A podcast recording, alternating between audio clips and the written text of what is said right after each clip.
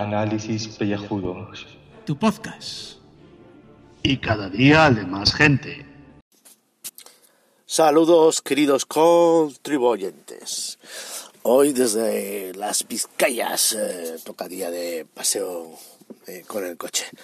Eh, noticias de hoy, las más relevantes, aparte de todas las putas mierdas que están ocurriendo por ahí.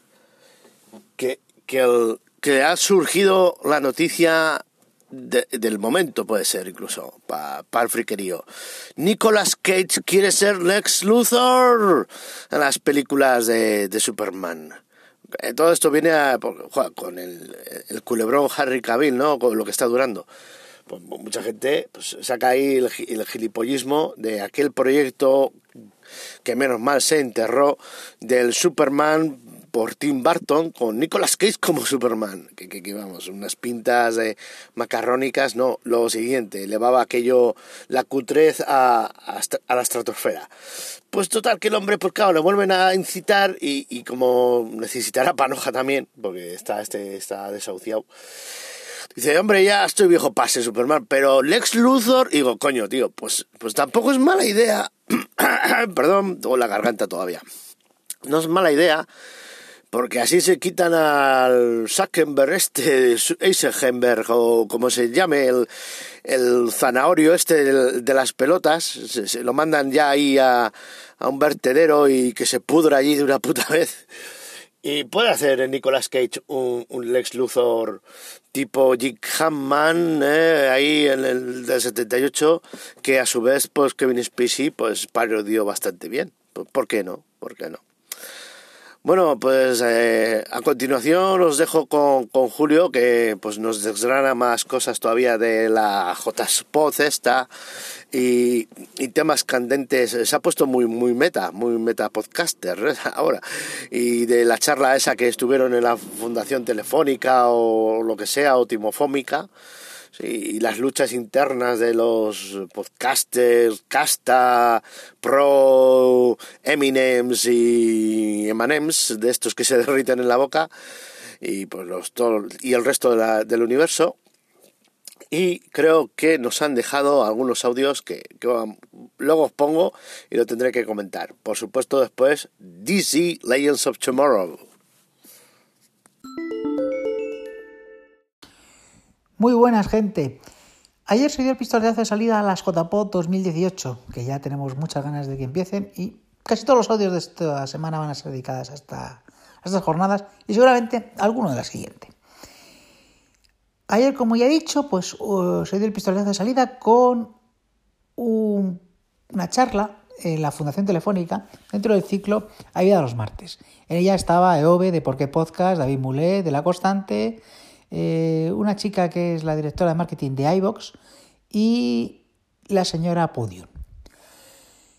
La charla estuvo interesante y primera reflexión que me, que me vino a la cabeza después de estar en la charla y después de estar pues eso, digiriéndola mientras volvía en el tren es que hay que hacer pedagogía de los podcasts para explicárselo más a la gente y sobre todo a, a los jóvenes. Había bastantes chicos jóvenes que no sabían lo que es un podcast y era la primera vez que oían hablar de ello.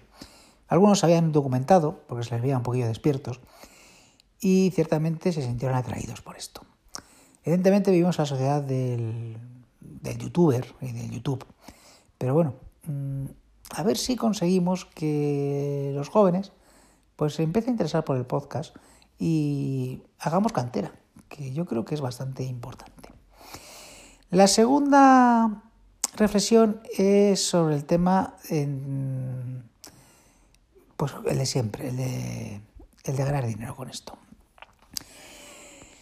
Y sobre todo se vio mucho las diferencias entre una parte de la gente que no es que no apoye lo de monetizar, porque todo el mundo nos gustaría ganar dinero con esto, pero es complicado. Y la parte profesional que representa Podium. A mí me pareció que la mujer de Podium iba un poquito sobrada. Iba un poquito de, de que, bueno, de que ella se va a traer a la gente del, del podcast, pero claro, ¿a quién se trae? Pues realmente a los que tienen muchísimas escuchas. Yo creo que no miraba o no miran por la calidad, sino más bien eh, lo que busca es cantidad. eh, y atraer a esa gente. Esa me dio la impresión. Evidentemente Podium es un negocio. Entonces, pues busca, pues eso, ganar dinero y tener un cierto mm, beneficio con esto del podcasting. Y evidentemente, pues al podcast amateur, si, se lo puede calzar, pues lo voy a intentar. Y esa es la impresión que me dio esta mujer. Eh, está en su derecho, evidentemente, pero mm, dijo que se puede convivir tanto el podcast profesional con el podcast independiente, como llamó a los amateurs. Eh, yo creo que también se puede convivir. Pero ella lo dijo con la boca pequeña y yo creo que el resto de gente lo decimos con la boca un poco más grande. Pero bueno, eh, como he dicho, son dos formas de entender este mundo que yo creo que cabemos todos. Bien, la tercera cosa que quiero comentaros ya es fuera de esto, que oye, nos hemos llevado una gran noticia con que Spotify nos lo ha puesto muy fácil a toda la gente que hacemos podcast y bueno, pues he conseguido yo, por ejemplo, subir mis podcasts a Spotify, con lo cual pues estoy bastante contento y no tengo que hacer historias con el Anchor y cosas de esas que la gente pues se ha liado bastante. Así que oye, contento con que Spotify pues también eh, apueste por el podcast y bueno, que podéis escuchar muchos de los podcasts favoritos vuestros y míos ya en la plataforma de Spotify. Bueno, pues nada más y ya seguiré contando cosas sobre las JPod. Un saludete a todos.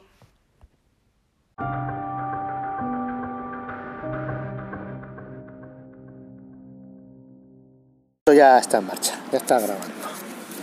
Pues octubre y al sol, ¿qué queréis que os diga?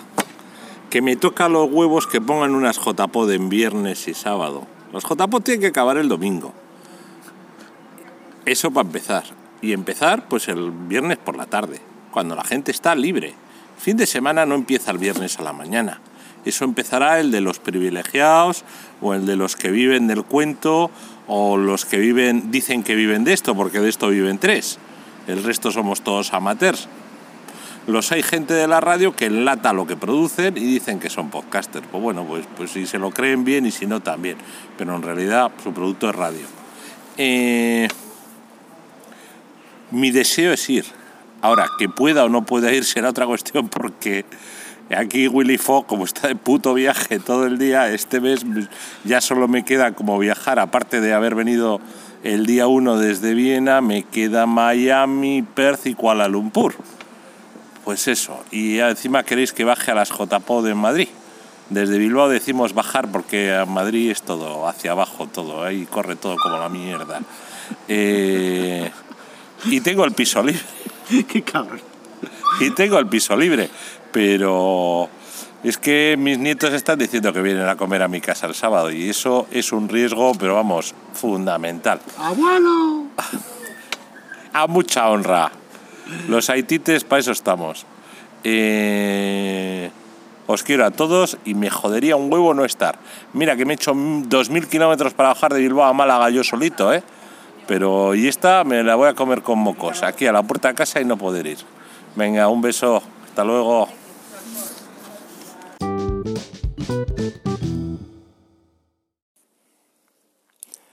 Queridos calvos, Legend of Tomorrow, el primer episodio de la segunda temporada que estoy viendo, que narra las desventuras de Luis XIII, al cual parece que no se, la que no se le empinaba o no le atraía la, la reina, es pura bazofia. No tiene ningún sentido. No sé cómo cojones decís que esta es la serie buena de DC cuando todos sabemos que la serie buena de DC, de DC todavía no se ha hecho. Estoy esperando a ver si algún día la hacen. Bueno, ala, saluditos. Pero, pero ¿cómo le dejan a este hombre hablar de DC Legends of Tomorrow? Que no, que no. Vete a pisarle la manguera a otro bombero por ahí, tío. Que eso es exclusivo mío. Y encima criticándola. ¿Pero de qué vas? Me cago en la... Dejan pasar a cualquiera ya. Que esto no... Hay que poner algo, Julio. Esto no puede ser. Marvelitas. DC Legends of Tomorrow. El 2 por 11. Chaquetero. Eso es lo que hay que aplicarle al, al curo chusco. Un chaquetero es. ¿qué ha ocurrido? ¿Qué ha pasado? El cliffhanger que os habíamos anunciado. Que el Ring Hunter este le mete en la memoria otra vez, pero resetea la- las partes importantes. Le han vendido la moto de que con la lanza de Longinos esta podrá reescribir la realidad y podrá recuperar a su hijo y su mujer. Entonces ha vuelto un cabrón hijo puta y como buen inglés que es, haya caído a matar a George Washington en plena revolución americana en 1776. En uno de los mejores episodios que puedes ver, porque los americanos otra cosa no tendrán, pero su jugar con su historia pues les mola, les, les encanta. Tienes ahí al Mick Rory este, el de pistola soplete, mano a mano con George Washington pegando hostias como panes. ¿eh? Y saltan los ingleses los piños, los dientes, bueno, queda a gusto. Están poniendo ahí los dentistas, los del paddy, vamos, las botas. El paddy, para el que no lo sepa, es que Osakideta paga eh, by the face o no sé cómo va exactamente, si es toda la cuota o no, de, del tema de dentistas de, para los chavales, de 0 a 3 años o no sé, incluso más. Eh, Me imagino que sea más, porque de 0 a 3 años pocos dientes veo yo, entre que son de leche y eso, me imagino que sea más avanzado. Sea hasta los 6. Bueno, no, no sé, y eso no viene aquí a cuento. Total, eh, que se vuelve muy hijo de puta el otro. Y de tal punto que eh, le pega un tiro a Sarah Lance. ¿Pero cómo? ¡Hijo puta! ¡Rick Hunter! ¿Cómo puede ser tan cabrón? Y la tía ahí aguantando el tipo, ¿eh? No, no, bueno. Total, que claro, sí, cuando se desmaya, pues tiene que ceder el, el relevo de la capitanía del grupo en Jax, en Jefferson Jackson, el, el- la mitad de Firestone, el chaval joven este, el morenito, sí, lo tenía que decir, ¿no? Hablando morenitos, la pánfila de la malla esta y el tontolaba del, del profesorcillo de historia que se vuelve acero inoxidable, eh, se echan el pegote, ¿sabes? O sea, en plena misión. ¡Ay, qué importante es esto! ¡Ay, que matan al Washington! Sí, sí. Y los cojones, chaval. El tío en una refrega acaba en el río y como está congelado, pues la otra se le mete en el saco de dormir. Y pim pam pum, ya sabes eh, cómo acaba todo. ¿Esto cómo va? Ah, perdón, joder, que es que el otro móvil que está por aquí. Bueno, y, y- mientras que hacen los demás, pues el, Atom Tau se ha quedado pequeñito porque el hijo, el hijo puta del Rick Hunter ha usado un pulso electromagnético y se ha ido toda la mierda. Es que ni Firestone se puede activar. Y de mientras, pues eh, tiene que alargarse la cosa con trampas para disuadirle de entrar. Y pero al final se hace con la lanza de Longinos y como es Navidad, eh, pues no la vamos a liar más. Así que ahí tenemos eh, un capitulazo, un capitulazo tremendo, de, emoción, de carne gallina y espeluznante en todos los aspectos. A mí me ha, me ha- encantado, excepto lo de... Porque si vas a poner cama, que pon la escena bien, no el, los besuqueos chorras romanticones, no. Pero bueno, como esto ya sabemos de qué va. Al final esto se ha, se ha salido en Madrid. Y no nos pises más, cura. Si no te gusta Death Legends of Tomorrow, no deja de verlo. No está el paladar hecho para el burro, o la miel, o, como fuera aquello. Sí, sí, sí, es mejor, la mejor serie de, de DC, de la historia. No ves que viajan en el tiempo. Eso es inmejorable. Ahora, hasta mañana. A ver, a ver, mm, me acabo de enterar que por un bocata de calamares y una cervecita, el GAF se ha traicionado a, a sí mismo. Dios mío, esto se merece un minuto de no silencio.